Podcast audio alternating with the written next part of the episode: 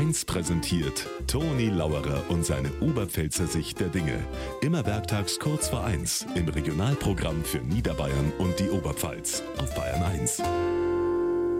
Das ist vielleicht ein Wetter, auch. Schnee, dann Eisregen, dann Regen und morgen angeblich Regen, dann wieder Schnee. Also, Obacht gehen wir auf die Straßen.